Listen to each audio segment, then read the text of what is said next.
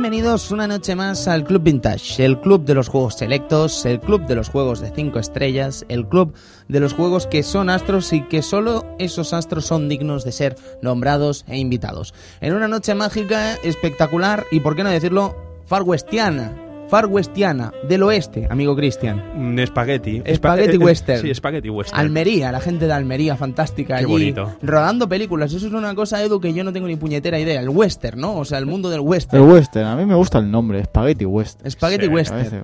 Yo de verdad, os lo prometo, os lo aseguro, me confieso, soy un auténtico ignorante de este mundillo del western, no tengo ni puñetera idea, ¿sabes? Y no es que no quisiera saber, sencillamente es que no he tenido el gusto de ver casi películas western y tampoco sé mucho de la parafernalia western. Eso sí, Sunset Riders le he dado caña. Sí, sí, Sunset Es maravilloso. Servidor de ustedes, Tony Piedrabuena, en una noche que ya os digo, tiene pinta de oler a pasta, oler a espagueti. Y también oler también a pólvora quemada, oler a potros eh, y esas ¿A cosas. Potros, caballos, ¿no? Y esas cosas que huele el buen western. Así que, caballeros, nos vemos ahora. Preparen las armas.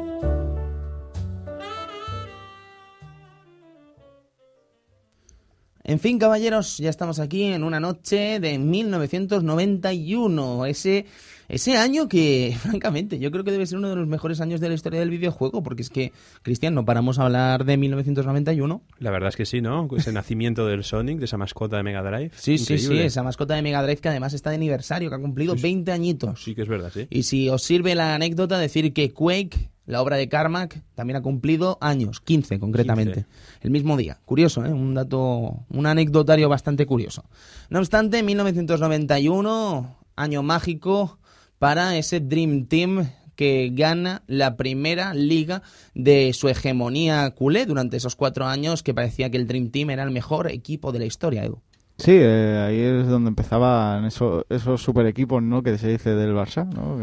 Esa- esos grandes equipos que pasaban a la historia de, ese club en cuestión. Sí, sí, sí, Johan Cruyff, luego entre ellos estaba Risto Stoikov, estaba Laudrup, había pues todo un seguido de grandes jugadores que han pasado de la historia del fútbol precisamente por eh, esos grandes años que tuvieron en Fútbol Club Barcelona.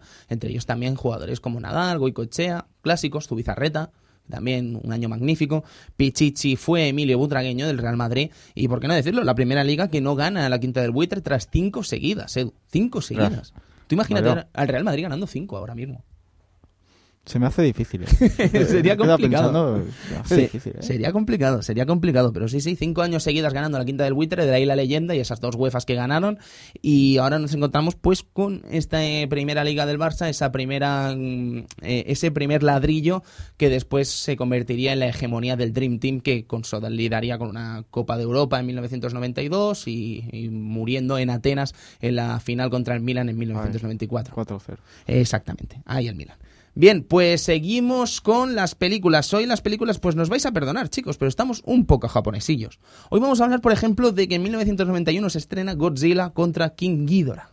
King Ghidorah, yo creo que no hay nadie más carismático que King Ghidorah entre estos, estos bichicos japoneses. Per- perdona que te diga, que yo, yo no entiendo mucho esta fauna, ¿no? Pero King Ghidorah es el de las tres cabezas del dragón. Es el amo, Es el- es el es el mejor, amo, es el es el mejor. mejor, es que no hay duda. Es increíble. Y encima, y luego está el Metal King Ghidorah, que ya es como el, es la broma ya, ¿no? Es, Dios. Es, es increíble. Deberíamos aficionarnos a esto, Edu. No. el primer paso es el Sentai y después este camino del Godzilla y compañía. Kazuki Omori fue el director y según tengo entendido eh, hubo una polémica sobre eh, imágenes que se ven de la Segunda Guerra Mundial. O sea, la película empieza con una escena de la Segunda Guerra Mundial que supuso pues una propaganda bastante negativa para la película eh, en cuanto al sentimiento antiamericano que decía tener esa película, pero que no tenía, evidentemente, según declaraciones del propio director. Hombre, ¿no? Sí, de la etapa esta mm, japonesa, sí. mm, Había muchas películas en aquella época que sí que llevaban este rollo de nazi o, o Sí, hay que- band- claro, es un tema Sí, un en poco tenso, ¿no? hay que tener pero- cuidado. Sí, sí, sí. Pero claro, el caso es que eso estaba ahí, pues bueno, hubo gente que se lo tomó a mal, hubo gente que se lo tomó a bien. Seguimos con Japos, seguimos con Tobikiri no Saikyo Tai Saikyo. Y diréis, ¿qué es esto? Pues esto es, amigo Edu, la peli de Goku contra Cooler. Contra Cooler, el, el hermano de Freezer. Una peli que yo creo que no es como el vino precisamente, sino que es lo contrario. Yo recuerdo haberla visto de pequeño y haber flipado con esta peli y verla ahora de mayor y decir, mm, mm, mm, Yo es que creo que todas las- la gran mayoría de las pelis de Goku envejecen mal. sí. Siempre te queda el recuerdo de decir, hostia, qué grandes pelis, pero cuando, gra- cuando te haces grande y ves que siempre es lo mismo, uff. Es que hay cosas Cuesta. chungas, ¿eh? Hay cosas chungas. ¿sabes? Más Y en en esta esta película, peli que se tira Goku sin luchar. Casi bueno, toda la casi película. toda la peli. Sí, sí, sí, sí. Y ese momento Son Gohan volando y, y bueno, que le pegan el bimbazo en la espalda y bueno, en fin. Qué No, lindo. a Goku le pegan el bimbazo en la Por espalda. eso se queda mal herido. Que dices, pero, pero Goku, pero si te han pegado palizas tremendas y no te ha pasado nada y te han pegado una bolita en la espalda y casi te mueres. Madre mía, qué peli esta. Qué Con el Drácula 2, ¿eh? Por cierto. Dragon Ball Kai confirmado en Cataluña. Efectivamente. Bon Cop de Fals, amigos, visca Cataluña. Bien, seguimos con Hook, Steven Spielberg, ni más ni menos. No sé si habremos hablado de esta película en el Club Vintage, pero es una película que nos gusta mucho. Sí, La verdad. sí que es eh, verdad, sí. La peli, la segunda parte de Peter Pan, ¿no? Esa Mm. segunda parte, además creo que está novelizada, no tenía ni idea de este dato. Ah, mira, me acabas de... Pues está novelizada. Lo que me gustaría es mirar si es que realmente está novelizada antes de la película o está novelizada a consecuencia de la película, que también vendría a ser algo muy Podría común ser. y obvio. ¿Sabes? De hecho, perdón este dato tonto, ¿eh? pero el otro día estaba mirando Rambo 2, que sabéis que la primera, First Blood, está basada en una novela, Mm. ¿vale? De unos años antes.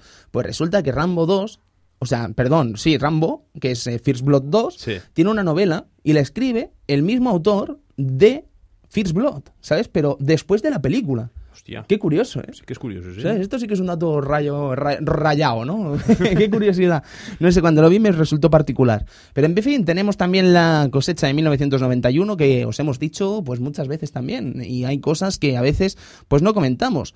Eh, vamos a comentar, por ejemplo, primero un juego que ya hemos tratado en el Club Vintage. Hemos tratado F0 de Super Nintendo con esa melodía maravillosa, esas melodías maravillosas, esa velocidad de rayo y bueno, y que es un programa que podéis escuchar y que tenéis disponible en arcadiagamers.com barra el Club Vintage o en iVoox si ponéis el Club Vintage, ahí todo aparecidico. Luego tenemos Super Mario World de Super Nintendo, lanzamiento de Super Nintendo, pues evidentemente sale la amalgama de grandes juegos de Super Nintendo. A Link to the Past, como obviar A Link to the. Past. Es imposible, Vaya- uno de los mejores juegos de la historia. ¿eh? de lanzamiento. Bueno, Vaya pero es que ¿eh? de momento te voy a decir lo que hay, Edu, pero tenemos también cosas como James Bond 2, un juego bastante peculiar Sí, ¿no? y divertido y simpático de principios de los 90, de Electronic Arts y Road Rush 2. Hombre, Eh, mis amigos. mm, Fantástico. Es, es- es una saga que necesita volver. Necesita volver. Necesita volver Necesita ahora. volver, estoy totalmente de acuerdo. Yo, sí, sí, necesito volver a jugar. Yo A necesito- coger las cadenas otra vez. Pero es que, francamente, ¿pensáis que no tendría sitio Road Rush en el mundo de ahora? Hombre, yo creo que sí. Si ha salido Twisted, Twisted Metal. Es que El juego no creo que sea muy diferente. Más online, este juego debería ser, vamos. yo increíble. creo que Road Rush tiene sitio en nuestra generación y creo que, ¿por qué no? Darle una oportunidad a Road Rush y total Electronic Arts anda que no le da oportunidad a cosas que después fracasan, ¿no? Sí, sí, sí. No sé, no entiendo por qué no le hacen un huequecito.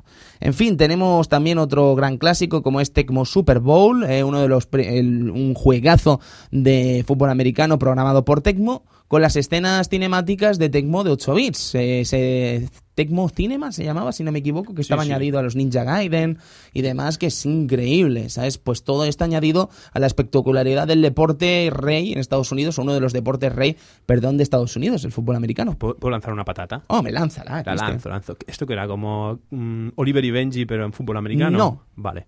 No, no, no, es normal. Esta Es vez. normal, vale. Sí, sí, sí, sí. Pero buena patata. Final Fantasy IV, la aventura de Cecil, una aventura que no debéis obviar, que tenéis disponible además recién salidita del horno su versión en PSP. Con el segundo capítulo de Final Fantasy IV. ¿Que Final Fantasy IV tiene una secuela? Pues sí, amigos, tiene una secuela. Jodido, eh. Hijo de Cecil. Sí, sí, sí, yo me quedé exactamente igual que el tipo que está escuchando ahora mismo el Club Vintage. Sí, sí, sí, una segunda parte. Y por último, pues tenemos Lemmings, eh, un juego con el que me he reencontrado hace relativamente poco y he disfrutado mucho. Le Sí. tendremos que dedicar un club vintage tarde o temprano, Es muy chicos. divertido. Es un juego que todo, digamos que todo el mundo creo que lo ha jugado, ¿no? Sí, O bueno, casi yo- todo el mundo. Yo creo que es uno Sí, de los un- grandes clásicos. Yo creo que casi todo el mundo ha probado Lemmings alguna vez en su Y los ha hecho explotar a todos porque sí. Los ha hecho explotar. Sí, efectivamente. Sí, porque sí, ¿eh? porque a O veces los ha Edu, suicidado. sin ton ni son, sin ton ni son. Ha puesto un, un guía ahí diciendo por aquí no paséis y había un barranco al otro lado. O- o- Sí, sí, sí. Qué sí, sí. macabro. O ha creado una escalera gigante y los hacía caer por la escalera. También. Madre Sí, sí, sí. mía, qué, mítico, ¿eh? qué mítico es esto del Lemmings, chicos. Es un juego increíble. Mm. Pero también juego increíble, caballeros, es lo que se nos acontece hoy en 1991 en las recreativas, firmado por una empresa maravillosa, legendaria y que ya no tenemos casi ni calificativos para explicar su grandiosidad. Estamos hablando, evidentemente, de Konami y estamos hablando, amigo Edu, música maestro de Sunset Riders.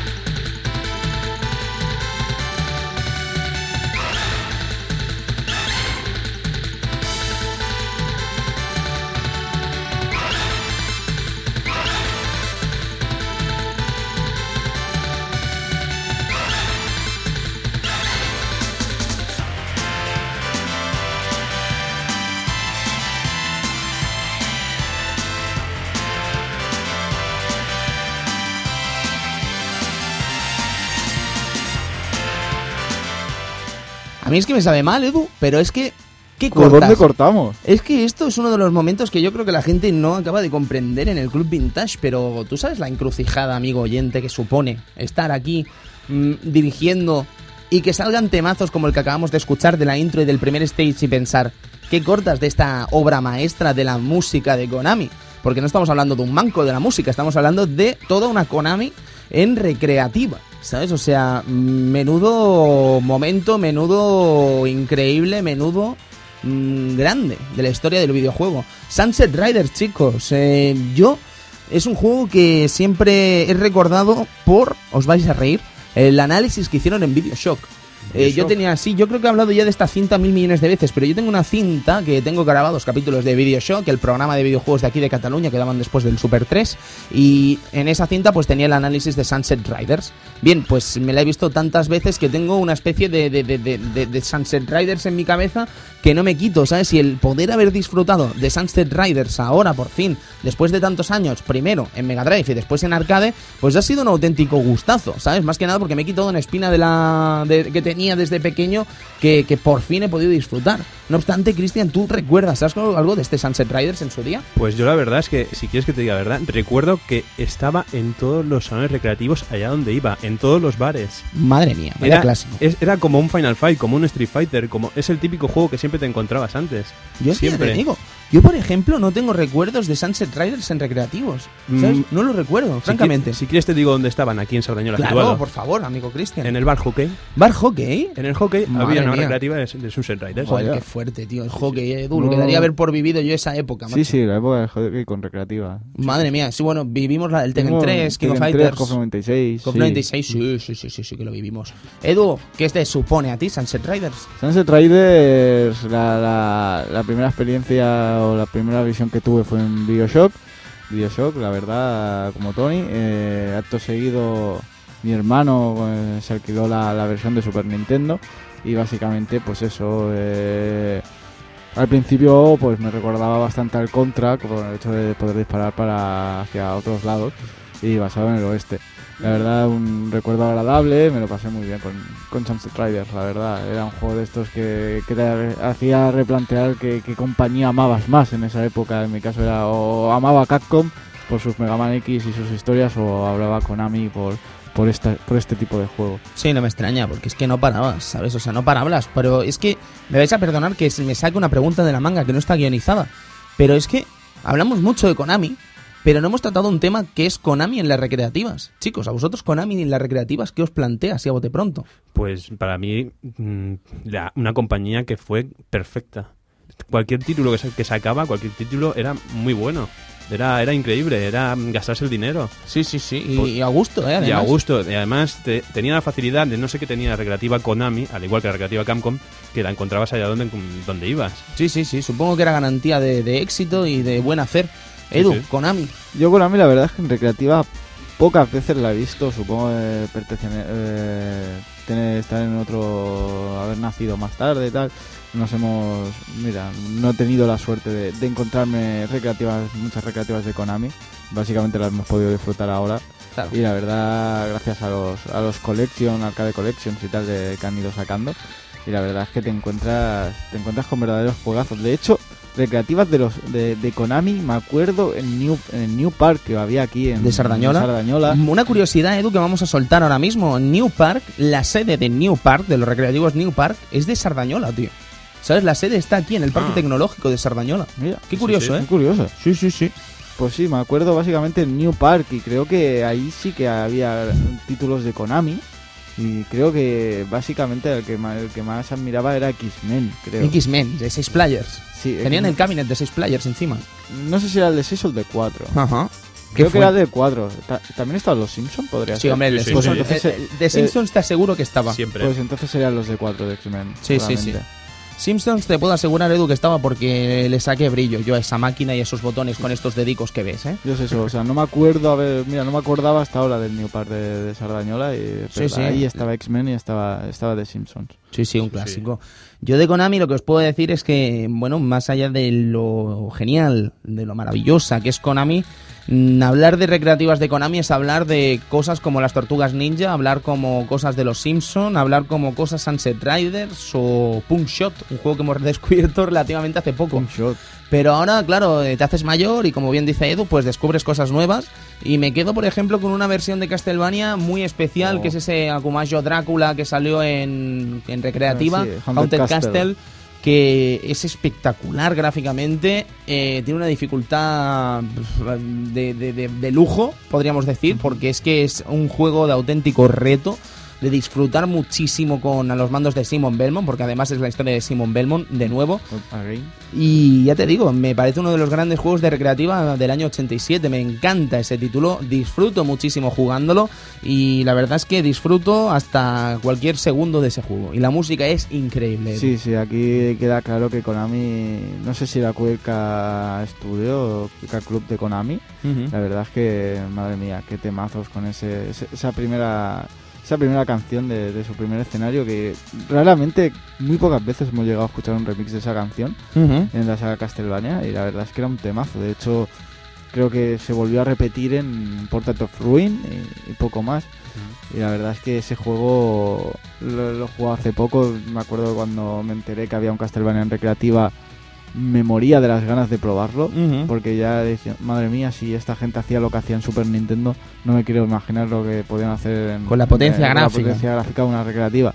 Madre la verdad mía. es que te encontrabas con un Simon Belmont enorme, enorme, con unos specs enormes, con un Frankenstein también, con un enemigo del Frankenstein que es increíble, eh, la música impresionante. Edu, decídete, o hacemos un especial de Castlevania o hacemos uno de King of Fighter. Lo que no podemos hacer es las dos cosas a la vez. O sea King que tú Fighters. mismo. King of Fighters. Maravilloso. Y a la casa de... Es- a- escuchemos esto, por favor.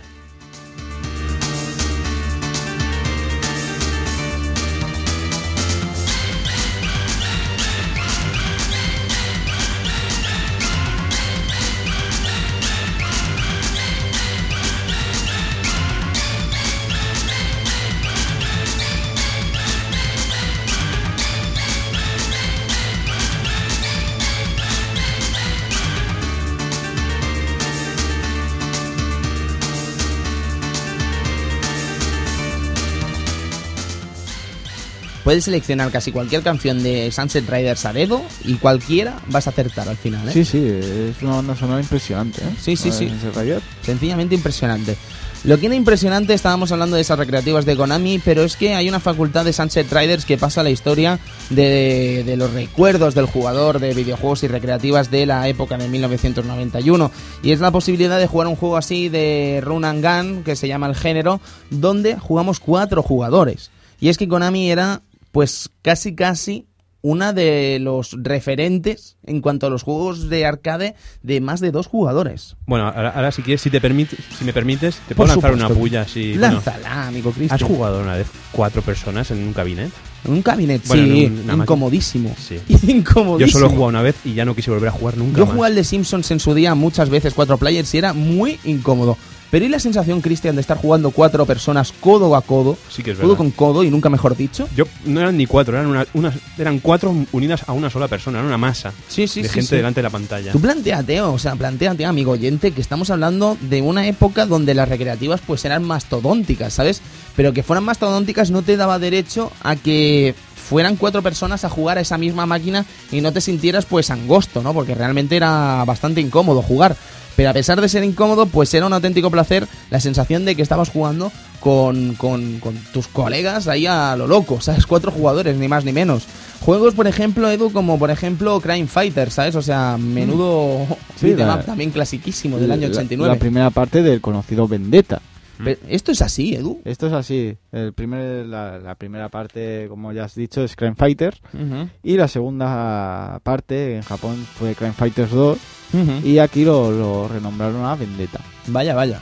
Otro juego que tiene cuatro players y pasa bastante a la historia es un juego de wrestling de Konami llamado The Main Event. ¿Sabes? Estamos hablando de una recreativa que no tenía los nombres originales de los wrestlers, pero que se ve clarísimamente que eso es Hulk Hogan. ¿Sabes? Hulk Hogan también, que saldría después eh, sin llamarse Hulk Hogan, pero de un diseño muy similar en Vendetta, ¿sabes? O sea, es que no, no engañan a nadie, No, no, ¿sabes? era- Ese tipo es Hulk Hogan. Era Hulk Hogan. Está clarísimo, ¿sabes? Eso es Hulk Hogan, segurísimo. Pero hay más cosas aparte de Vendetta. ¿Qué podríamos decir de Vendetta? De, de Vendetta, no sé, a mí lo que siempre me hizo gracia es que uno de los enemigos finales, eh, que se llamaba el eslabón perdido, Eslabón perdido. se parecía al cantante de los mojinos escocillos, ¿Al Sevilla? al Sevilla. Hostia, ojo. Era eh. idéntico. Ojito al Sevilla. Pero, pero a partir de eso, eh, la verdad es que era un juego genial, increíble. Un clásico. Cl- Un clásico, pisando. Me acuerdo que tirabas a la gente de los puentes y la gente volvía a subir. Eso a la gente nos manos. encanta, ¿eh? El tema de tirar a la gente sí. por puentes, eso es un clásico. es increíble, pero es que encima se, se quieran, quieran volver a subir al puente y tú les pises los pies. De- Es eso, increíble. Eso es jugar ya a ser Dios, ¿eh? Sí, sí, sí, sí. sí. Edu, Vendetta, ¿qué pasa? Vendetta, pues uno- yo creo que es uno de los, de los grandes del, del beat'em up de aquella época, ¿no? O sea, después de, de jugar al Double Dragon veías Vendetta y... Hostia, Sí, ahí sí. estaba, ¿eh? Yo creo que fue una competencia directa a Double Dragon. No, no, sin lugar a dudas. Y además estamos hablando de una época que también tiene otro referente del beat'em up eh, llamado, poca broma, Final Fight. Efectivamente. ¿Sabes? Entonces, claro, estamos en un momento de, de cambio, ¿no? Como aquel que dice, porque Tecnos ha hecho un gran trabajo con todos los juegos que ha ido sacando beat'em up, desde Kunio Kun hasta Doble Dragon, hasta Doble Dragon 2, pero empiezan ya a ponerse las cosas complicadas para Tecnos, que se encuentra con la rivalidad de toda una Capcom y toda una Konami, ¿sabes? Vendetta no es moco de pavo, chicos. No es, moto, no es moco de pavo, es increíble. Es un No, auténtico es que- juegazo. Encima te, te da muchas posibilidades el juego. O sea, como ya hemos hablado de los pisotones y tal. La verdad es que, ostras, era, un hueso duro, duro, duro de roer. Duro de roer, ¿sabes? Y además es que todo es tan genérico, ¿no? Todos los personajes son tan, Sí. tan genéricos. Tenemos al tipo de raza negra con gafas y pelo, eh, Blood, eh, viste de rojo encima. Eh, tenemos a Hulk Hogan, que se llama Hawk, y que es que, ¿qué queréis que os diga? Es que es la mejor representación que os puedo dar de Hawk, es que es un tipo que viste, que tiene la misma cara de Hulk Hogan y viste de azul, ¿sabes? O sea, es que no hay ninguna duda de que es Hulk Hogan.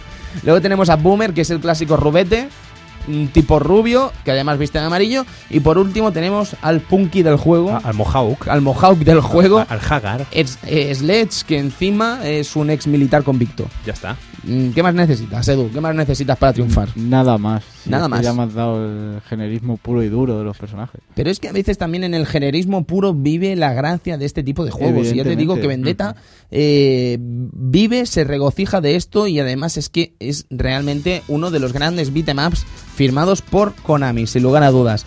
Eh, un juego, Edu, que hemos descubierto hace relativamente poco eh, de Konami, también de cuatro jugadores, eh, llamado Punk Shot.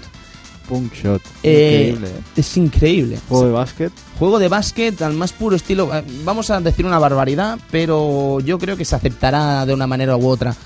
No sé si conoceréis un juego llamado Ads Rivals, firmado por Midway, eh, finales de los 80, en el que eh, el juego consiste básicamente en un partido de baloncesto 2 contra 2, en el que hay puñetazos por doquier y bueno, y el objetivo es eh, acabar con tus rivales mientras vas metiendo canastas. Evidentemente, el hecho de ganar a tu rival a puñetazos no es lo único que debes hacer, sino que debes ganar el partido de baloncesto. Y el Rival era eso, ¿no? Entonces nos encontramos con este Punk Shot, su versión de Konami.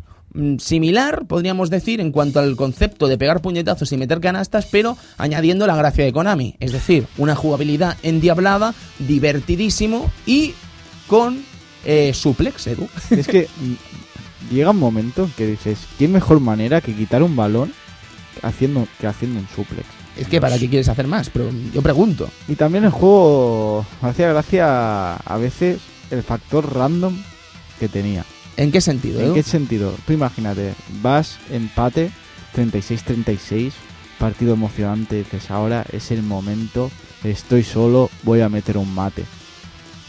Saltas y aparece un cuervo, Un cuero. un cuervo te asusta y te impide hacer el mate. Sí, sí, sí, sí. Mm, Y Es te así cogen el balón, Es te, así el juego. te cogen el balón y te meten ellos. Sí, sí, sí. Increíble. Es maravilloso. O te muerde un perro, Te muerde un perro, te, te tiran una bomba. o te tiran una bomba. Y además es el, el- el aspecto curioso de que cada parte la juegas en un lugar distinto de- de- de- de- del planeta, ¿no? Lo, juegas en un barco, después juegas en un parque, juegas en todos Sí, una sitios. calle vari- abandonada. Sí, sí, sí, muy variopinto el juego, la verdad, muy peculiar. Pero ya te digo que muy divertido. Yo, el descubrimiento Edu valió la pena, desde luego. Sí, sí, eh, te quedas con un juego de básquet muy divertido, la verdad. Y yo A te digo una cosa, puños. yo me atrevo a decir una cosa, yo creo que esa dificultad cambiante, porque eso no hay quien se lo crea, la dificultad es cambiante sí o sí, si Pues vas ganando el juego parece que aumenta su dificultad anda. para Sí. impedirte que ganes, Porque ha habido- eh, tuvimos casos de ir eh, empezar mm, ganando de 15 y acabar perdiendo. ¿Sabes? Y eso es una cosa que también pasa, por ejemplo, en NBA Jam, ¿sabes? O sea, el juego mm, es tan difícil como tú bien juegas, ¿sabes? Luego, evidentemente, si eres muy, muy bueno, pues le vas a pegar una paliza y ya está. Pero en gente como nosotros, que a lo mejor no somos precisamente los grandes cracks de estos juegos, pues la verdad es que empiezas muy bien, parece que lo estás dominando, pero de eso nada, monada, ¿sabes? Te van a pegar la del pulpo, seguro, ¿sabes? Y aquí te la pegan y bien pegada. ¿Sabes? Y ya te digo, Punk Shot, un gran descubrimiento, Edu. Muy divertido, muy recomendado y que por desgracia pues no está para descargar en ningún tipo de plataforma. No entiendo por qué. Molaría poder tener este Punk Shot. Sí que es verdad, sí. Cuatro jugadores y bueno, era la, la gracia del juego para el dirigente del salón recreativo. Supongo que era engañar a cuatro tipos para que jugaran la partida, echaran sus 20 duros, en este cuatro, cuatro créditos. Y, y acabar la partida después de un partido, ¿sabes? Porque no continuaba la partida por mucho que ganases, sino que echamos un partido y ya está. Bastante peculiar, desde luego, pero para peculiar un juego que también es leyenda, que es ese Tortugas Ninja. Eh, ojo, eh. Estamos hablando de un gran clásico. Estamos hablando de un juego musicalmente hablando maravilloso. Estamos hablando de un juego que gráficamente también te deja realmente parado de lo espectacular que es. Increíble. Sí, sí, sí. Increíble Esa escena, además al comenzamiento cuando sale ese, ese- esas cosas que sacaba el tecnódromo. Ujú. Sale de ahí en, en Rocksteady. Sí, sí, sí, sí. sí. Mientras todo se quema, toda habitación. Eso es La brutal. habitación se quema, es unos gráficos espectaculares, Increíble. ¿sabes? Luego tenemos esas cut scenes también que vemos a las tortugas, pues claro, ahora lo vemos y pensamos, hostia, es un poco cutre, pero de cutre eso no tenía nada, ¿sabes? Porque eran animaciones que parecían de la mismísima serie, que además venían amenizadas con el doblaje de la propia serie americana, ¿sabes? O sea, es que ya solo escuchar el temazo de las tortugas ninja como opening, ¿sabes? Pues ya te da pie a que eches el dinero sí o sí. Sí, no, la verdad es que Konami explotaba muy bien la, la- la- la- lo que sería la placa de sonido de, de las recreativas, ¿no? Sí, sí. Madre mía, las, las bandas sonoras que llegaban a hacer esta gente. Sabían hacerlo perfectamente y te aseguro que le sacaban rendimiento a esas placas, pero es que encima si el juego venía acompañado de- de- de una calidad asombrosa, como es el caso de las tortugas ninja, pues no hay más que decir, no hay más que decir. Quizás sí, y es que Konami no se conformaba solo con hacer buenos juegos, sino que además el hecho de coger franquicias y mm, darles, convertirlas en grandes juegos, grandísimos juegos. Tan, tan grandes juegos que hoy en día se consideran los mejores. Sí, sí, sí, porque claro, ahora pensamos en, eh, lo hemos comentado muchas veces en el Club Vintage, pero eso de coger una peli de un videojuego, por decirte algo, o sea, hacer un videojuego a partir de una peli que ya existe, normalmente es un desastre, ¿vale? Ahora en los tiempos que corren. Evidentemente también hay ejemplos de eh, desastres eh, a finales de los 80 y principios de los 90, pero es que a veces, chicos, salían cosas como las Tortugas Ninja o salían cosas como Los Simpson, el arcade de, de- Konami de 1991 también. Eh, un juego que hemos comentado muchísimas veces aquí en el Club Vintage que no acabamos de entender cómo puede ser que esté tan infravalorado, Edu. Y más siendo de una franquicia tan, tan, tan grande como son los Simpsons, ¿no? O sea, podríamos decir que este, si no es el mejor, es uno de los mejores juegos de los Simpsons. Yo creo ¿Vale? que es Yo el creo que es mejor. el sí, mejor. sí. Yo creo que es el mejor juego de los Simpsons. Yo es que, a- al igual que pasa con las tortugas ninja, mm, para mí que son los mejores. Eh, Por eso he querido de- decir antes que, no sé, han pasado los años y no se ha podido superar. Mm, no se ha visto tanta calidad Sí, sí, sí. que en los juegos de Konami. Yo te digo una cosa, a mí la verdad es que el- mis beatemaps favoritos los suele firmar Capcom, ¿sabes? Pero sí que es verdad que titulazos como el de Simpsons, las Tortugas Ninja, Vendetta, evidentemente, o yo que sé, clasicazos maravillosos como, es que no me sale el nombre, Violent Storm, sí, Violent, Violent Storm. Storm. Oh, ojito con Violent Storm, eh, otro eh. juego del que nadie habla casi y digno de nombrar, eh, porque vaya graficazos, vaya, Vaya música, diseñazos. y vaya Música cantada. y aparte las posibilidades también, las patadas bajas y tal. A mí Violent Storm me gustó mucho. Pero Sí, sí. volviendo al tema de los Simpsons, la verdad es que es lo, lo que hemos hablado muchas veces, siendo una franquicia tan grande como es de Simpson, Sí, sí. que no, no se ha hecho bombo ni, ni nada de, de intentar trasladar este juego a, a un live o a un network o a un Hubieron- iPhone, o incluso a iPad. Yo te explico la historia, amigo Edu. Se ve que cuando salió la película de los Simpsons allá por 2007, se comentó que Electronic Arts había hecho con los derechos de sacar este título en el Xbox Live Arcade. Yo no sé en qué quedó la cosa, pero sí que es verdad que finalmente salió un juego llamado The Simpsons Arcade en iPod. iPod y iPhone. iPhone, sí. Una auténtica bazofia, eh, bitemapera, donde llevamos a Homer solo y... Es que decir que es similar sería mentir, pero sí que es verdad que tenía ciertas reminiscencias al juego original de Konami, pero claro, la calidad ni mucho menos era la misma. De No. hecho, estaba bastante alejado. No, no, la verdad es que no. Además, una cosa que me hace gracia bastante de los Simpson es mm, que se asemeja mucho a la estética antigua de la saga. Bueno, la saga de, de la serie. Sí, totalmente. O sea, eh, son los Simpson, pero son los Simpson raros. Los Simpson de principios. de principios de los Simpsons. de principios de los Simpson. Sí, además es que cuenta, o sea, el mismo juego te está contando una historia muy, muy que te cuela, ¿sabes? Te colaría que fuera de los Simpsons. Sí.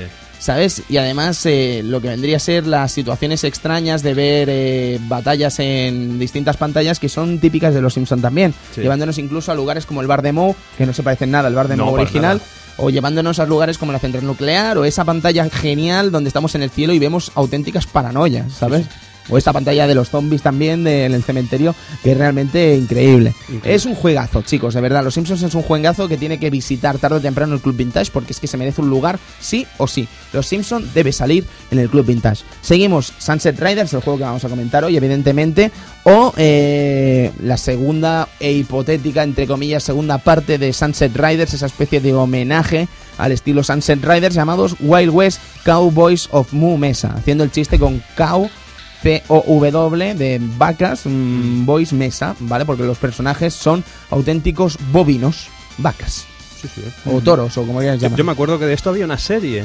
O ¿Que veía, sí? veía una serie. Había una serie de dibujos Había una serie de dibujos animados de los Cowboys of Moo Mesa. Ajá. Y el hecho también que más, más mm, te he escuchado que decías que era una copia del Sunset Rider, pues a esto le añadíamos también que tenía pantallas de tiros, de mm, digamos como si fuera un, un juego de naves. Un juego de naves, sí, correcto, es Te, cogía un águila, me parece, y se llevaba al, al toro a dar vueltas. Sí, y sí, el sí. toro disparando estrellas. Eh, poca broma con los graficazos que planta este Cowboys of Moo Mesa, ¿sabes? Sí, o sí. sea, hay juego, hay un, gra- un, un apartado gráfico realmente espectacular e interesante que, creo que está por encima del de Sunset Riders, creo no, afirmo, está por encima Sí. del de Sunset Riders y es muy, muy interesante el juego además, es muy, muy divertido y no entiendo por qué todo el mundo recuerda a Sunset Riders, aparte de porque es maravilloso, pero todo el mundo obvia, ¿no? Este Cowboys of Blue Me- o Moo Mesa, Mesa. ¿sabes? No entiendo por qué, porque es un muy buen juego. A ¿eh? lo- a lo mejor quizá, no, no lo sé, tiro, tiro una patata caliente. Tírala. que quizá es porque no, no hubo conversión, ¿no?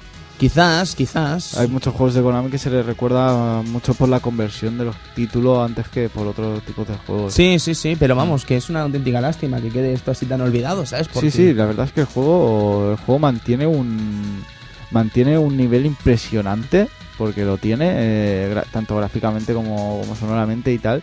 Y también me hace gracia el tema de, de Konami y, su, y sus licencias de, de serie y, y cómic y tal. Tenían muchísimas, Muchísimas. muchísimas licencias. ¿eh? Muchísimas, Edu, Y las muchísimas. aprovechaba, los aprovechaba muy bien, creando juegos como, como este Cowboy, que la verdad mm, no sabía nada de este juego hasta hace poco y al verlo me he quedado bastante impresionado. ¿Quieres hablar de más licencias, Edu? Sí, Hablamos de X-Men y Oh. G.I. Joe, por ejemplo. G.I. Joe. X-Men, ¿eh? X-Men, eh, estamos hablando de un beat'em up de seis personajes. Yo me lanzo la autopatata. Yo creo que debe ser el beat'em up con más jugadores de la historia, probablemente. O pocos sabrán que hayan más de seis jugadores. La verdad es que seis jugadores son bastantes, ¿eh? Son muchísimos, ¿sabes? Y además el juego pues es muy divertido y tiene toda la esencia konamiesca de beat'em up que te puedas imaginar en ese momento. Y, y además, yo no sé si la habéis probado, pero la versión de, de- de- de que ha salido hace poco. Oh, sí, correcto, para es verdad. Para Life Arcade y no sé si no, también para... no la he probado, eh, pero tengo muy buenas referencias del Sí, sí, título. sí, está muy bien hecha. Han dejado lo de Magneto y Welcome to Die. Mira, ya tanto no llega. Vaya traducción, ¿eh, colega? ¿Sabes? O sea, Welcome to Die. Welcome Dices, to sí, die. sí, muy bien. Infinitivos mí- no controlamos. A mí lo que digo, yo he visto, eh, vi el cabinet de aquí de New Park, creo que eran de 4, Ajá. pero ¿cómo se debería jugar esto en una cabinet de 6? Esto, pues incomodísimo. Debería ser lo más incómodo que, que- que te echas a la cara y aparte, con el, el sexto player, Sí. ¿qué- ¿con qué personaje se, se quedará? Mm. ¿Qué quieres decir? Claro, porque la lista de personajes, Wolverine, Cyclops, Storm, Colossus, Rondador Nocturno. Sí. Y Dazzler. Sí.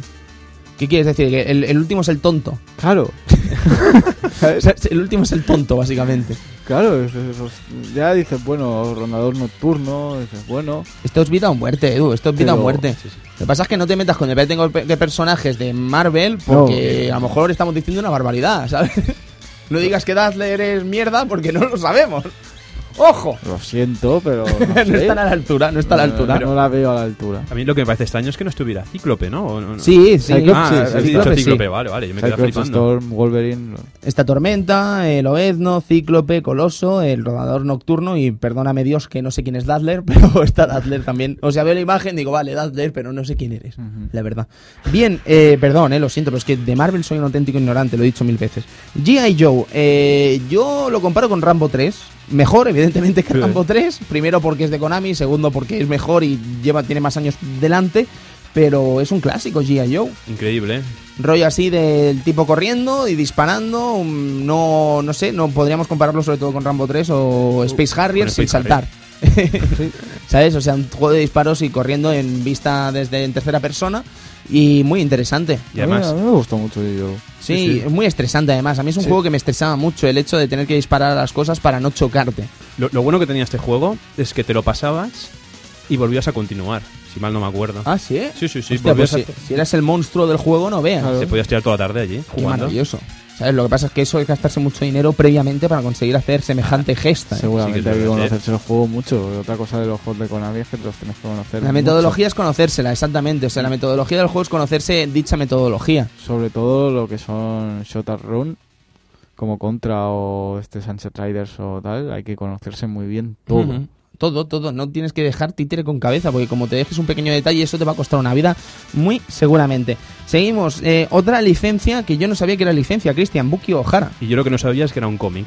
Era un cómic. era un cómic. Yo era aficionado a la serie de televisión, que si la daban en, en- en Antena 3. Vaya por Dios. Y sí que pude disfrutar de este juego. Bueno, disfrutar entre comillas, tampoco pude jugar mucho, ya que era uno de los pocos juegos de Konami que no se veía mucho en los salones recreativos. Y bueno, eh, Yo Ojo. creo que es beat'em up mezclado con tiros. sí, Es curioso, ¿eh? Es La de todo. verdad. Y- y- me parece que tenía escenas de aviones. Bueno, lo importante era machacar ranas. Sí, sí, sí, sí, sí. Machacar ranas como si de Battletoads se tratase. Ahí está, pero al revés. Eh, diseño peculiar también, ¿sabes? Así de cómics se nota a la legua, pero yo creo que parodiando los grandes de Warner Bros, ¿no? Porque que me aspen si eso no es Bugs Bunny y si eso no es el Pato Lucas. Pa- Pato Lucas con cuatro brazos. Sí, pero sí, bueno, totalmente. Increíble. Sí, Y sí, el sí. conejo verde. conejo ¿Qué? verde. Es que, es que no, no puede fallar Que- nada. inve- inventó algo, ya ya Rabbit. ¿Qué va? Ya ¿Qué que va? Rabbit no. Mañana vamos a ir al, al Cliffy, que está aquí en Barcelona, y lo vamos a ver y le vamos a decir, usted no inventó nada, Nada. caballero. Usted no inventó nada. Bien, eh, el último que nos queda de nuestra pequeña lista, nuestro pequeño repaso, que evidentemente no queremos eh, analizar todos estos juegos, porque eh, creo que de esta lista pocos no son dignos de estar en el club. Pocos, por no decir casi ninguno, ¿sabes? Todos son, tendrían que aparecer tarde o temprano en el club vintage, así que es mejor no calentar demasiado la cabeza al personal con estos juegos, pero sí hacer un pequeño repaso, un pequeño recordatorio de estos grandes juegos. El que queremos comentar es de 1993 y es esa hipotética tercera entrega de Sunset Riders, eh, Mystic Warriors. Mystic Warriors, cuatro jugadores también, eh, cuatro ninjas que llevaremos a lo largo de ciertas pantallas disparando estrellas ninja y con distintos ítems y power-ups que nos harán acabar contra los enemigos que tenemos. Y además, el, el estilo, además del estilo Sunset Rider, también vivía un poco del rollo del Shinobi. Sí, es que de hecho es lo que comentábamos antes, Cristian. Yo no había caído en esta influencia, pero es que Sunset Riders, mm, este sobre todo porque son ninjas ya, ¿no? Es como el colmo. Y, y bueno, y porque lanzan bombas. Y porque lanzan A bombas. los Shinobi, bueno, bombas de típica magia que explota todo en la pantalla. Sí, sí, sí, sí, sí. Pero es- Pero el caso de Sunset Riders, o sea, no deja de ser una especie de, de, de- de- de- concepto shinobiesco, ¿no? O sea, el hecho de las subidas y las bajadas de escenario, el hecho de disparar a enemigos que están lejos, ¿sabes? No sé, no lo había pensado yo esa reminiscencia, la sí, sí, verdad. a, mí, a mí me recuerda mucho, es un juego que me recuerda mucho a Shinobi de Sega y sobre todo a Rolling Thunder de Namco, por el estilo este de entrar en las puertas, tener dos, dos plataformas, una para disparar, digamos, poder saltar, poder bajar, sí, son juegos de este estilo. Sí, sí, sí, sí. Yo de verdad que no había caído en esa, en esa licencia y de verdad que sí que tienen un aire, está totalmente clarísimo. Lo que pasa es que Mystic Warriors, ya os digo, la verdad es que es un juego muy interesante gráficamente, tiene unos gráficos realmente espectaculares, ¿sabes? Un diseño increíble, más puro estilo Konami, y además tiene una peculiaridad que se llama Brad, que es un ninja de raza negra que no puedes obviar porque es maravilloso y es carismático a tutiplen. Sí, sí, sí, sí. sí. ¿Has visto algo más carismático que esto, Cristian? Yo solo sé que siempre me pillaba la tía y el que era el negro el que se subía. Sí, sí, el, sí. que, el que raptaban. siempre. Yuri. Es que es normal, ¿sabes? Y Yuri también vaya diseñaco. Como una chica que va en tanga a todos lados. Eso está bien siempre, Cristian. Siempre, Eso está bien siempre. siempre. No obstante, caballeros, esto ha sido este pequeño repasito que queríamos dar a los eh, recreativos de Konami. Vamos a hablar de Sunset Riders además con un invitado muy especial. Vamos a hablar de Sunset Riders con nuestro querido amigo Speedy.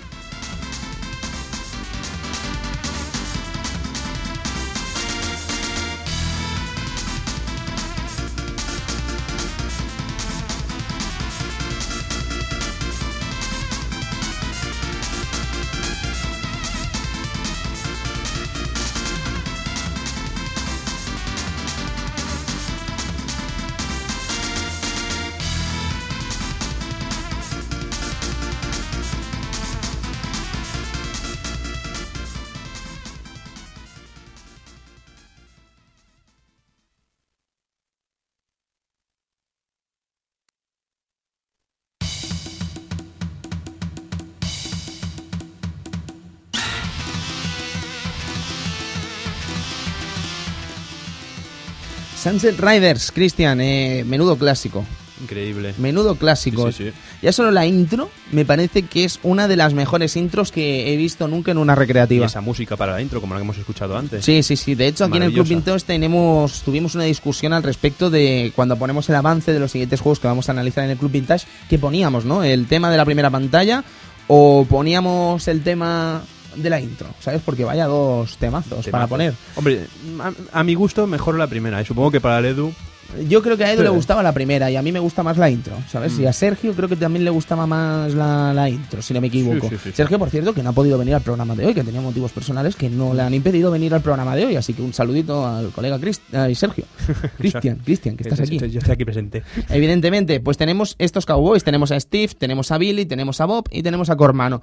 Yo mm, mentiría si dijera que no hay personaje más carismático que Cormano. Sí, yo esto lo he comprobado, ¿eh? Esto está comprobado. Sí, sí. Yo en el El- Google puse el carismómetro por mano explota, Edu. Y eso es así. Aquí y en Sevilla, seguro también.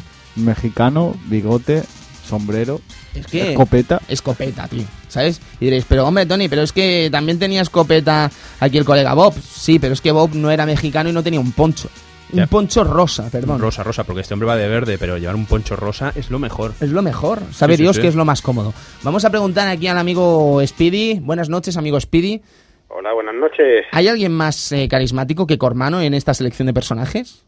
Pues yo debo asumir que sí, porque es que se lo cogía todo Dios en el salón recreativo, ¿eh? Es que, es que Yo lleva- no, concreto que yo no, pero Pero es que tú has visto las pintas, tío. O sea, es que es un poncho rosa. ¿Sabes? O sea, es que es maravilloso. Lleva dos escopetas y coges el ítem de doble arma. la, Sí, sí, sí. la elegancia personificada del hombre. Hombre, eso no se paga con 5 duros precisamente. ¿eh? Eso se paga. A mí me piden 50 céntimos, 50 pelas y las doy también, ¿sabes? Menudo clásico, Speedy.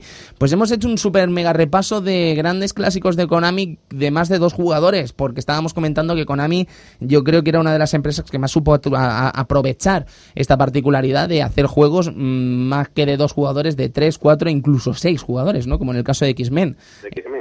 Eh, ¿Tú qué crees, Speedy? ¿Es uno de los referentes Konami en este caso? Pues sí, sí, o sea, qui- quitando el hecho de que, de que con ese tema empezara en su tiempo Atari con Gauntlet y demás, pero yo creo que Konami es la que mejor lo supo explotar, sin duda. Sí, sí, sí. O sea, es que estamos hablando, hemos hablado de cosas como el Simpsons, que siempre lo hemos considerado un gran Increíble, sí, sí. infravalorado eh, en cuanto a los años que han ido pasando y que nadie se acuerda de este juego. No- Nos hemos dejado otro infravalorado, ¿eh? ¿Qué otro infravalorado, amigo Cristian? El de Asterix. Hombre, Este verdad. lo hemos olvidado. Lo que pasa es que Asterix son dos jugadores. Ah. Claro, es Asterix y Obelix. No- no, Entonces, no llevas a Panoramix. No, pero no, No. habría estado mal. Venga. ya, por, por jugar tres jugadores, eso habría sido maravilloso. Pero es que te hablo de Vendetta, Speedy, te hablo de Tortugas Ninja, te hablo de, de, de, de- de Main Event, te hablo de... Es que, es que no paras, es que son juegazos. Son juegazos todos y cada uno de ellos. Y el hecho de jugar cuatro jugadores, por incómodo que fuese, ¿sabes? al final valía la pena. Eso daba igual la incomodidad. El, Es una- cogerte, por ejemplo, a Rafael en la esquina de, de en las tortugas ninja y situarte que no veías la pantalla apenas. Sí, sí. Igual, no, igual. no. O es que si nos paramos a mirar, es que yo creo, por ejemplo, en el Simpson, si no me equivoco, el March estaba a la izquierda y era el personaje que mejor iba, ¿sabes? Pero era muy incómodo jugar con March. A, a mí lo que me ha hecho gracia es escuchar a Speedy decir Rafael. ¿Qué pasa? ¿De, de verdad, Speedy, te, te pillabas a Rafael? Era, era con, el, con, el- con el que jugaba y con el que de hecho me llegué a acabar la máquina con una moneda. ¿Qué dices? Estás loco, tío. Es Donatello, hombre. Encima con una moneda, menudo monstruo. Dios. No, no. que jugábamos en mi grupito, jugábamos cuatro siempre. Y, Ah. y claro, teníamos prácticamente uno asignado de cabeza. Ujú. Y yo qué sé, me, a mí me, me gustaba el SAI. Y siempre he sido muy aficionado al tema de las artes marciales y demás. Y el SAI era como un arma así un poco predilecta y tal. Pues no había más que claro. discutir, claro. Sí, Qué sí, bueno. Rafael de cabeza. Pues, Speedy, tú supongo que tuviste el gusto de jugar a este Sunset Riders en la cabinet original. sí, sí, sí. Y muchísimo que lo jugué. Sí, sí. Estamos hablando ni más ni menos que eh, las, una de las mejores aventuras, podríamos decir, de ocho pantallas que se recuerdan, con un carisma tremendo, con enemigos eh, cazarrecompensas.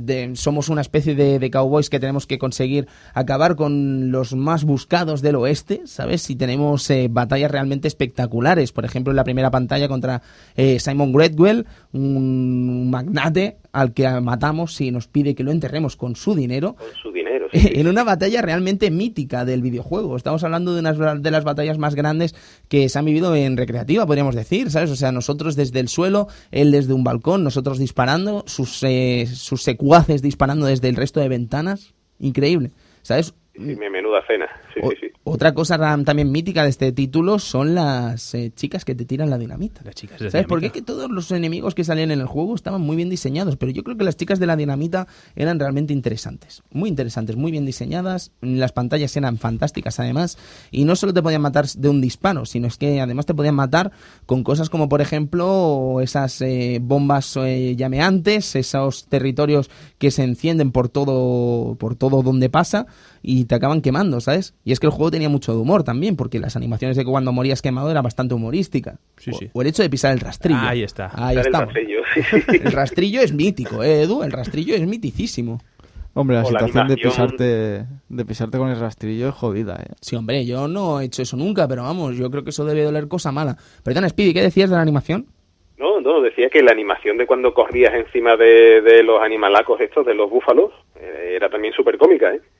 Sí, sí, sí, sí, sí, porque esto es una cosa también que pasaba, era el hecho de que a veces te avisaban y venían una serie de búfalos que arremetían contra ti. Entonces tu opción era simple. En la primera pantalla, por ejemplo, podías saltar encima de una cabina y ya está. Pero la otra opción que te quedaba era correr por encima de los búfalos. ¿Cómo? Diréis, ¿no? Pues fácil, haciendo un sprint encima de los búfalos. Y la animación del tipo haciendo el sprint, pues era francamente graciosa y simpática. Pero es que era muy imaginativo el juego, ¿sabes? Estábamos comentando, Speedy, también una, una ocurrencia que ha tenido aquí el amigo Christian.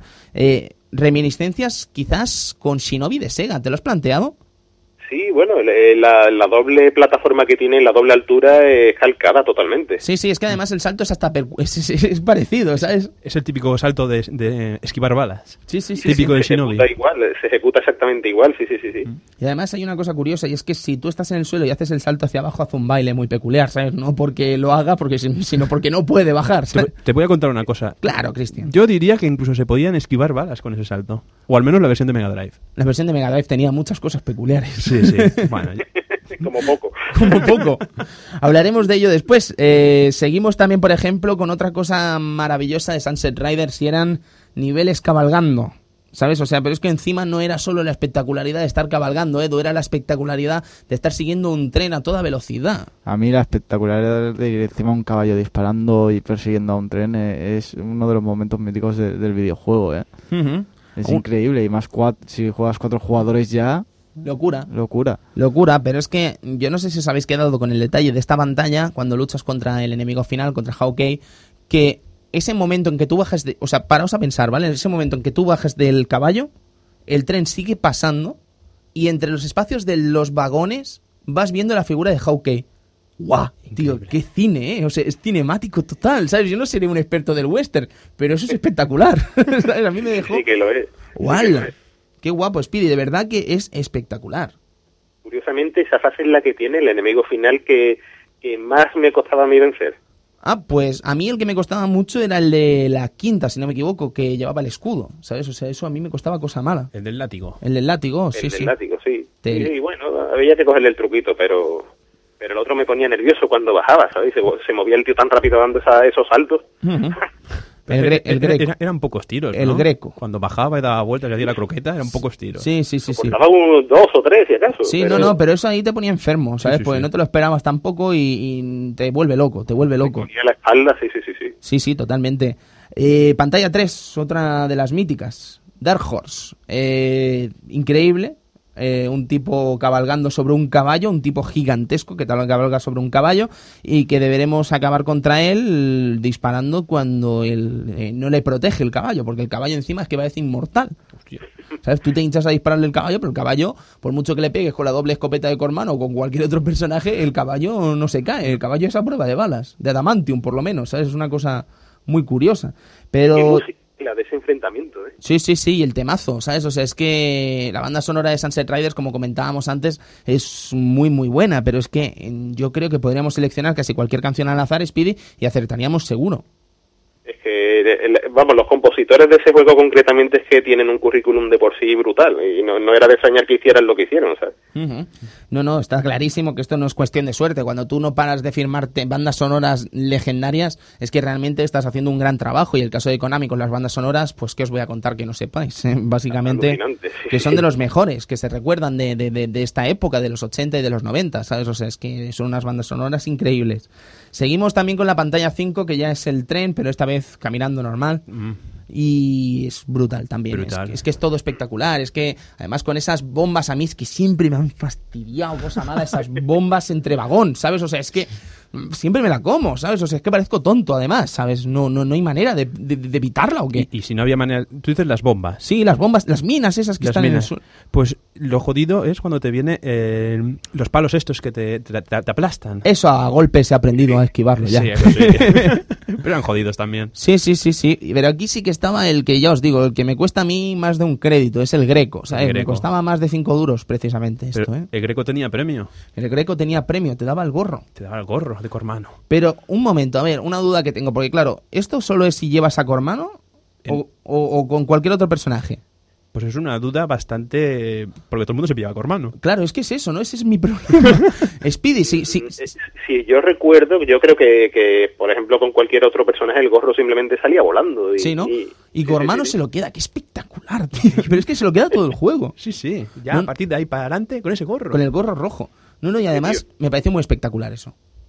Me pareció muy, muy espectacular y digno de, de cine también. Es que es muy épico, tío. Que te quedas con el gorro del tío que acabas de matar, ¿sabes?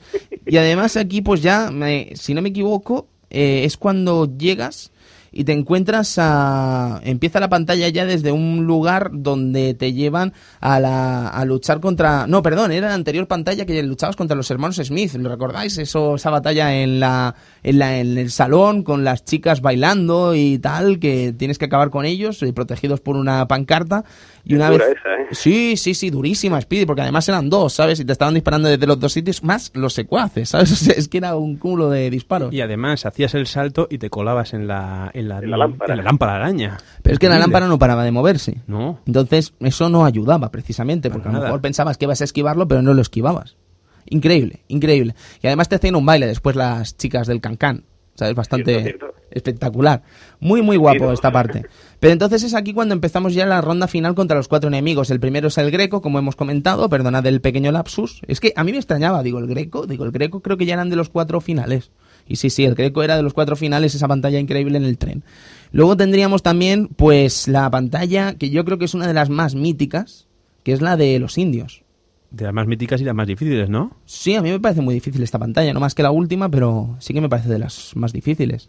La pantalla contra el indio, o sea, genial, sobre todo el hecho de los ascensores estos de, de pueblo. De cuerda ahí, sí, sí. Sí, estos ascensores de cuerda muy espectaculares, recogiendo vida. A, a mí lo que me gustaría preguntarle a Speedy es si de verdad se podían romper las flechas con las balas. Pues no me acuerdo yo de eso. de Yo creo, no, yo creo que no, ¿eh? Yo, yo es que eran, no sé si eran detalles de la versión de Mega Drive, que era tan bizarra en sí que... Que la versión de Mega Drive es que tiene muchas cosas. Pero, Es que pasa, pa- pasa que, claro, yo, yo cuando jugaba, eh, ese- esa fase, por ejemplo, eh, tenías que hacerlo de tal manera que ir a tope de munición, o sea, ir con la máxima potencia y el doble disparo, Sí. Y no dejar que, que nadie te disparara. O sea, era limpiar la pantalla antes de que pudiese reaccionar cualquier enemigo. Yo te puedo asegurar que la versión arcade las flechas te las comes. Seguro, ¿sabes? Te las comes y con fuego y te las comes, pero a gustísimo, ¿sabes? A Un gustísimo. día, un día me jugué. Sí, sí, sí. Un, un bonito a- ocasión para hacerlo de nuevo. Sí, sí. Exactamente. Luego la batalla contra el indio, pues ya os digo, a mí me parece muy espectacular el Pow wow. Ready for Pow Wow. Wow.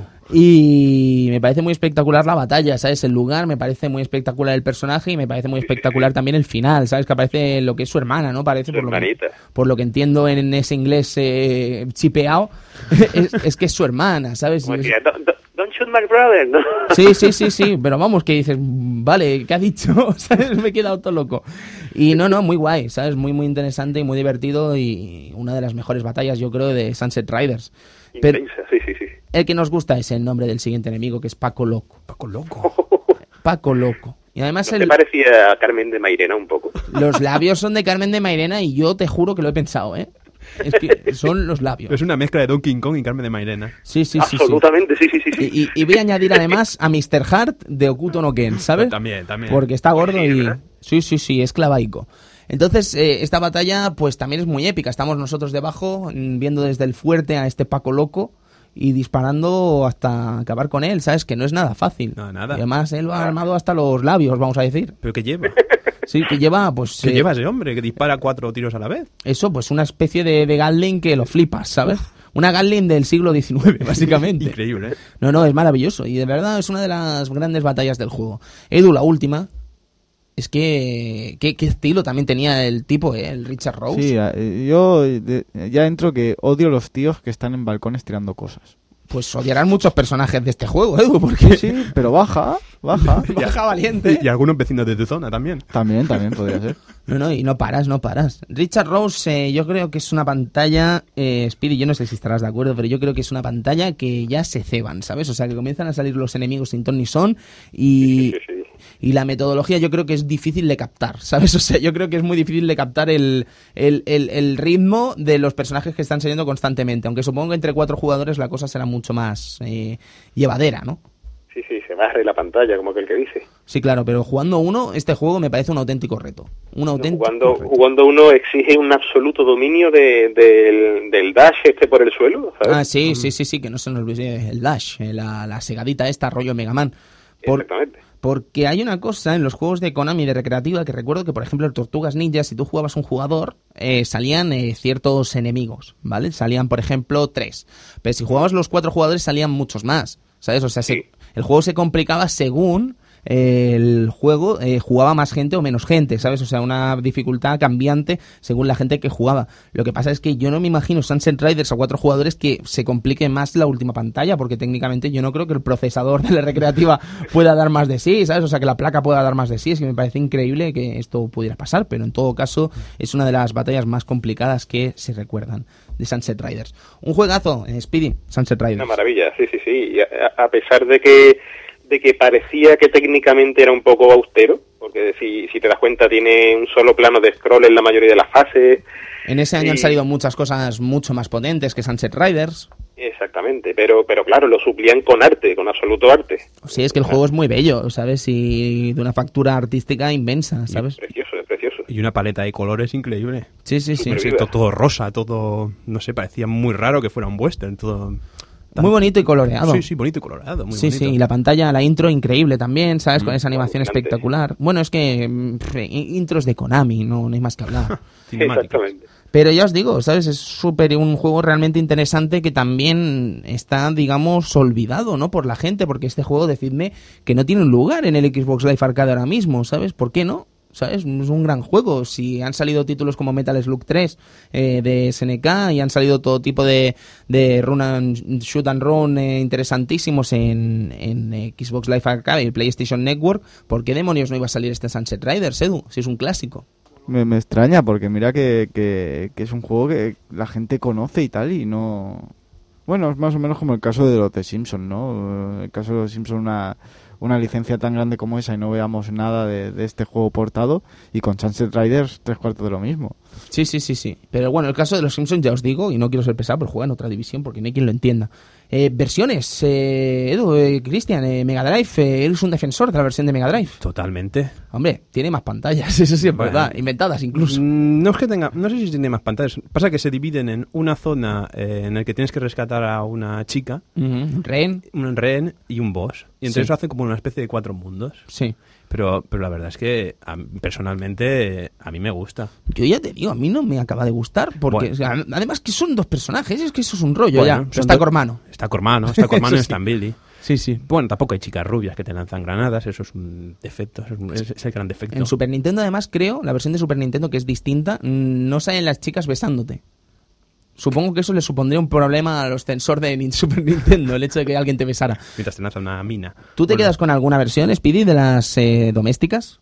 Pues la de Mega Drive es que me daba urticaria directamente. Es que ya te digo, es que a mí me sorprende que te guste, Cristian. Es que, es que es- bueno, también fue la primera en salir. Claro, también supongo que será eso, que es el cariño, ¿no? Del Es el momento. cariño, es el cariño, pero la verdad es que es tan diferente que le, le tienes aprecio. Hay Ujú. perros, Hay perros. ah, llueve. Pero hacía falta perros, Cristian. Sí, es un western, hace falta perros. Bueno, y, y salían los indios, ¿no? En Mega Drive. Ta- Salían los indios también y rompía flechas. Ahora, em, ya que no salía la, ver- ya que en la versión de arcade no lo sé, aquí. En la versión de arcade te aseguro que no. En Super Nintendo lo, no- lo quitaron de un plumazo, sí, sí. Sí, sí. Sí. Hombre, y, y también me acuerdo una cosa, que el final boss de, la, de los indios en la versión de recreativa era imposible, pero la versión de Mega Drive decías, pero que, De verdad, de verdad, pregunto yo, ¿eh? Es que yo creo que no hay nadie más difícil que el greco. El greco. Es que el greco Bueno, es complicadísimo. Para mí era el indio. Joder. El difícil. Pero es que la gracia es que el indio lanzaba, mm, eh, lanzaba los cuchillos Sí, y tenías que deslizarte. Sí. En la versión de Mega Drive pegabas un disparo y a tomar por culo los cuchillos. es verdad. Increíble. Es verdad, es verdad. Eso me ha venido ahora mismo flash ahora mismo. ¿Cómo de- puedes de- odiar esa versión? ventaja, sí, sí. En Bioshock, es que en Bioshock analizaron la versión de Mega Drive y lo tengo grabado en mi mente, ¿sabes? El- el- el- la última escena era la batalla contra el indio, ¿sabes? En el Bioshock de, ese, de esa edición. Qué pesado soy con el Bioshock, Dios santo. En todo caso, pues Speedy, no sé si querrás decir alguna última cosa de este Sunset Riders. Pues... O de su. ¿qué- O, o Cowboy Me- o los Cowboy de Mumesa o, o Mystic Warriors, ¿sabes? Clasicazos también muy similares y, por qué no decirlo, casi secuelas eh, herederas de la grandeza de Sunset Riders. Pues sí. Curiosamente, con respecto al Mystic Warrior, un, un buen amigo mío es el campeón mundial. Eh, lo- los campeonatos que se hacen a nivel mundial de, de mame, pero oficializados de tal manera que no se pueden hacer trucos y tal, pues él tiene el récord mundial, el tío. Eh, necesitamos más información de eso, amigo Speedy. Nos encantaría que nos explicaras un poquito más sobre ello. ¿Dónde, dónde Pues- podemos acceder para estos récords y tal? Pues vamos a ver, me parece que había que buscar algo así como el Wolf Mame, o sea, en plan Wolf de lobo, ¿sabes? Ajá. que es la versión oficial que se usa y a partir de ahí podéis indagar un poquito y ver el tema porque porque es muy digno de, de, de fijarse en una serie de, de campeonatos que se hacen ahí a ver quién hace más puntuación se, el mismo programa lo que hace es registrar toda la partida la graba Madre mía. y, y se comprueba y dice vamos es algo mucho más más serio y menos tonto que lo que hace Billy Mitchell y compañía con Donkey Kong esto esto es de arte Vaya. Eh, hay récord de todos los juegos y, y este amigo mío por ejemplo contiene el de este juego y el del Caveman Ninja a nivel mundial Hostia, Caveman Ninja. O sea, que estamos diciendo que el récord mundial está en Sevilla ahora mismo. exactamente Eh, es es fantástico, orgullo patrio, maravilloso, maravilloso. Nos ¿Y alguna cosita más, Speedy? Pues sí, que, que la, la calidad intrínseca de cualquier carga de estos de Konami es uno de los motivos por los que yo soy un enamorado absoluto de la compañía. Eh, que daba igual, daba igual lo que mirases y si te fijas en ese mismo año 91 es que todo lo que salió era una auténtica maravilla en recreativa.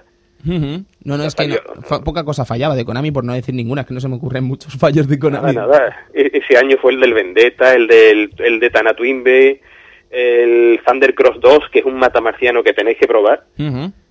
Y bueno, Los Simpsons, y, Sí, sí. en fin, es que, si es que da igual, cualquier juego y, y sus, sus bandas sonoras alucinantes, y en fin. Yo no sé si 1991 es uno de los mejores años de la historia del videojuego, pero yo creo que no se va a quedar muy lejos de ser el mejor, ¿eh? porque estamos hablando de un año de Street Fighter 2, de Sonic the Hedgehog, Super Mario World, A Link to the Past, eh, F0.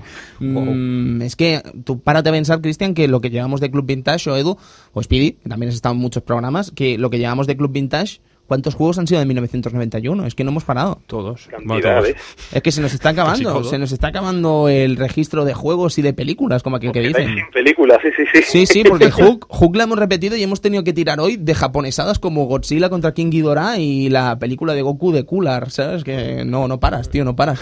Eh, Para Cristian, la próxima toca Bollywood, ¿sabes? pues sí, sí, nos iremos a Bollywood a ver qué pasa.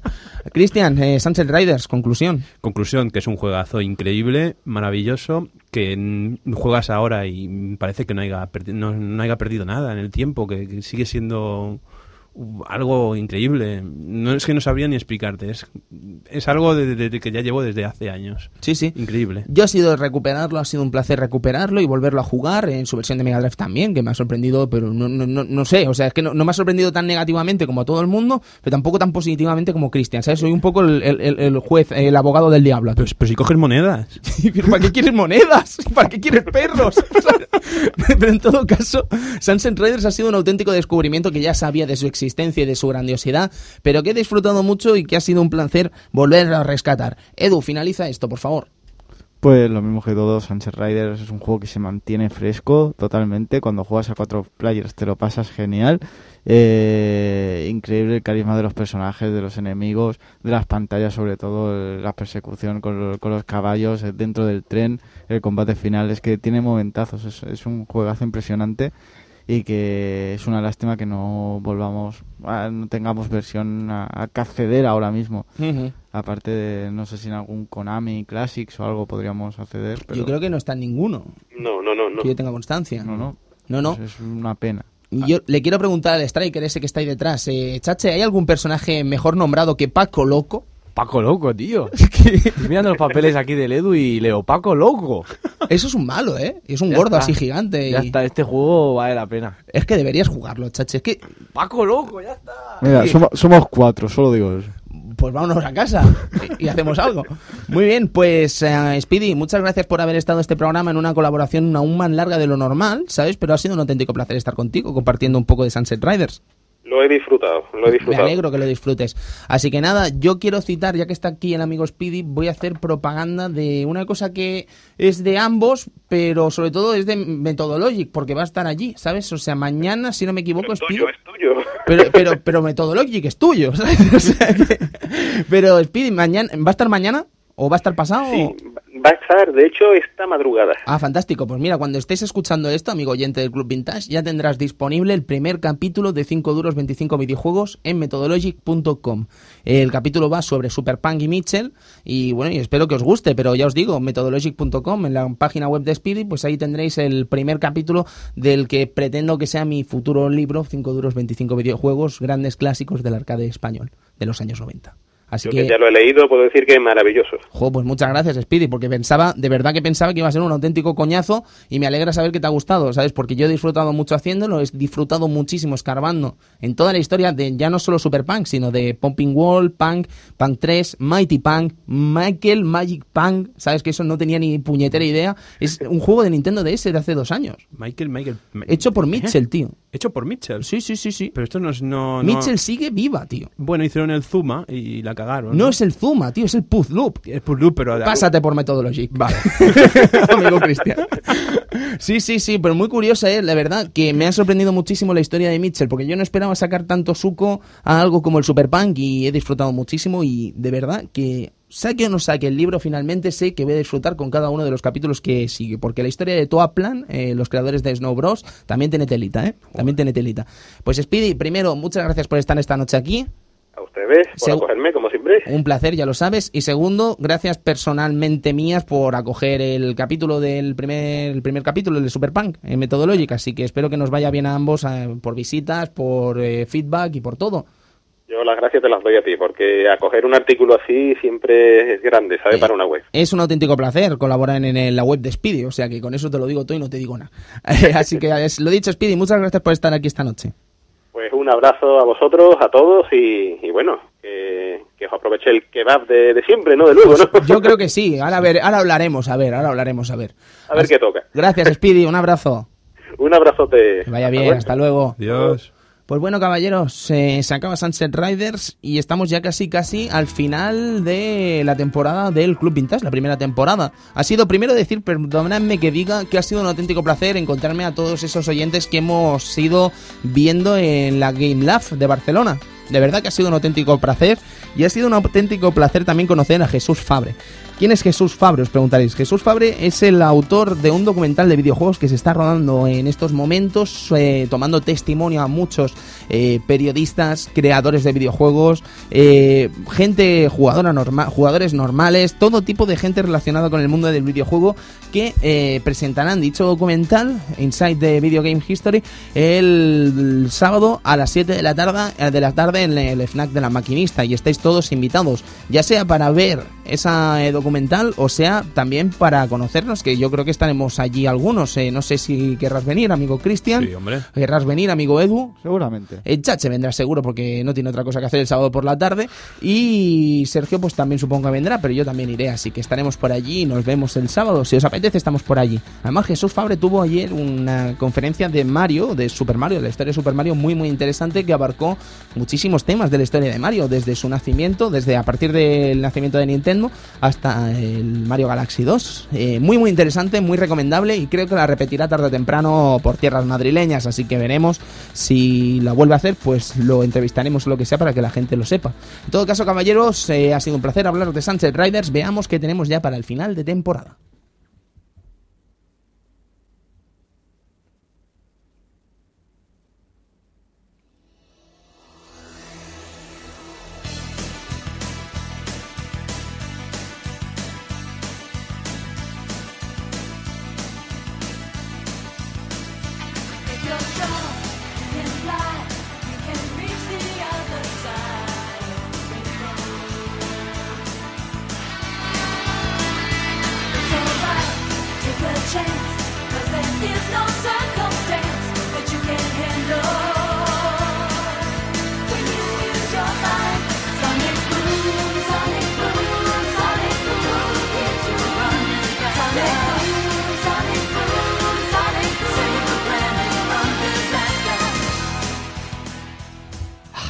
Sonic CD, Sonic 2, 20 aniversario.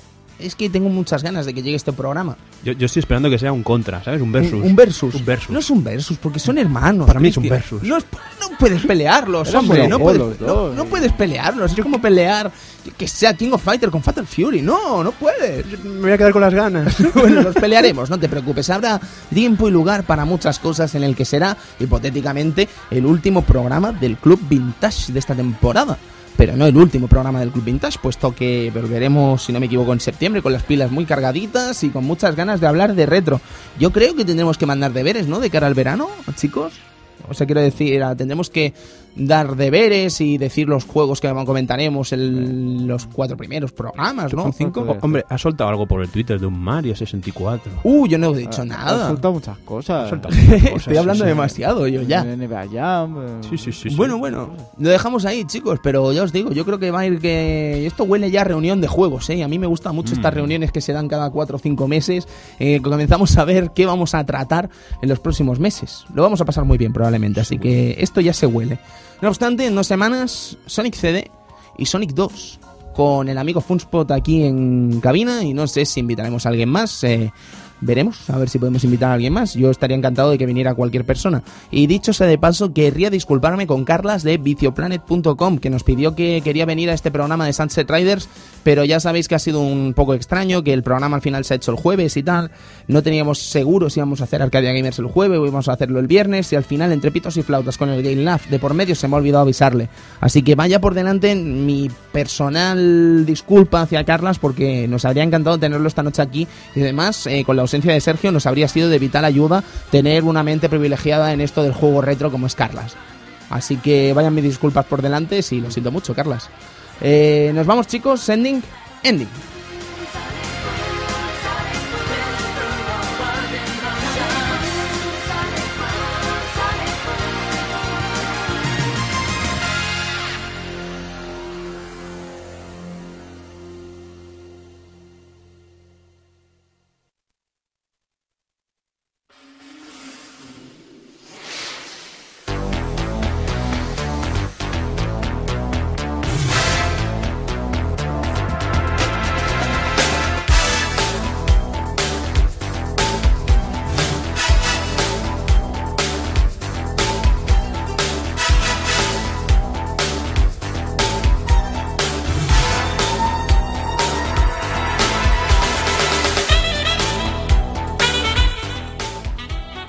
Bueno, eh, hace unas semanas que no escuchábamos este auténtico temazo, pues lo sacrificamos por escuchar el tema de Sonic Boom, de Sonic CD. Sí. Yo creo que escucharemos también el tema europeo, ¿no? Porque a mí me encantan los dos temas de Sonic CD. Bueno, se puede, se puede probar. ¿no? ¿Sabes? Yo, la gente no le suele gustar, pero al final yo creo que me gustan los dos temas de Sonic CD. Ah, Ahí me has dejado un poco el tema europeo. Sí, o sea, Sonic CD tenía dos intros, la, La, la japonesa y la americana. Sí, sí, sí, o sea, europeo, quiero decir el occidental, perdón. Ah, ¿Sabes? vale, vale, vale, Y vale. el caso es que me encantan las dos canciones y creo que la intro queda muy bien en ambas Mm, versiones. Son increíbles. Sí, sí, sí, pero bueno, en todo caso, ya la escucharemos la semana que viene, tanto la versión japonesa como la versión occidental. Mm. Eh, caballeros, ha sido un auténtico placer esta semana, esta semana, esta semana otra vez aquí en el Club Vintage con este Sunset Riders. Todo lo que sea hablar de Konami suele ser un auténtico lujo, suele ser un auténtico placer y evidentemente es maravilloso hablar de Konami. Y más teniendo la, la, la- la aureola, la cercanía de tener a todo un vicepresidente de Konami a pocos kilómetros de aquí de Barcelona. ¿Qué me cuentas? Hideo Kojima, ni más Ah, ni menos. Hideo Kojima. Sí, sí, que lo ascendieron a vicepresidente de Konami, Sí, amigo sí, sí. Cristian. Me encanta. Pues sí, sí, sí. Estaba por aquí, ha estado pasándose por Barcelona en el Game Lab. Le han hecho todo tipo de entrevistas. Nosotros, por desgracia, no hemos tenido el honor de entrevistarlo de nuevo. Ya lo hicimos en Arcadia Gamers hace un- dos o tres años, pero esta vez no hemos tenido esa misma suerte. Pero yo creo que irradia, ¿no? Esa filosofía konamiesca. Y al final, pues hemos eh, sido irradiados por ella y hemos hecho un repasazo de la empresa japonesa. Una de las mejores y más legendarias empresas japonesas que se han visto jamás. Konami. Konami. Chicos, nos vamos. Eh, Cristian, muy buenas noches. Muy buenas noches y bueno, despedirme diciendo que joder, que la versión de Mega Drive estaba muy bien. ¿Qué pasa aquí, no? Con ¿Qué la versión de Mega? Drive. Eh, Edu, Joder. buenas noches. Buenas noches. Nos vamos. Nos Una vamos- noche más. Una noche más y disfrutar de Sunset Riders si podéis. La verdad, gran juego y se tiene que disfrutar. ¿Te gustaría oír, Edu, la versión de Mega Drive del Snow Bros? Eh, tiene una banda sonora increíble que callaría muchas bocas. te lo aseguro, ¿eh? Increíble, increíble, para quitarse el sombrero. Y caballeros, me despido. eh, muchas gracias por estar una semana más aquí en el Club Vintage y nos vemos pues en dos semanitas con el último programa de la temporada. Nos vemos y muchas gracias por estar ahí. Un abrazo y hasta pronto. Que vaya bien y buen fin de semana.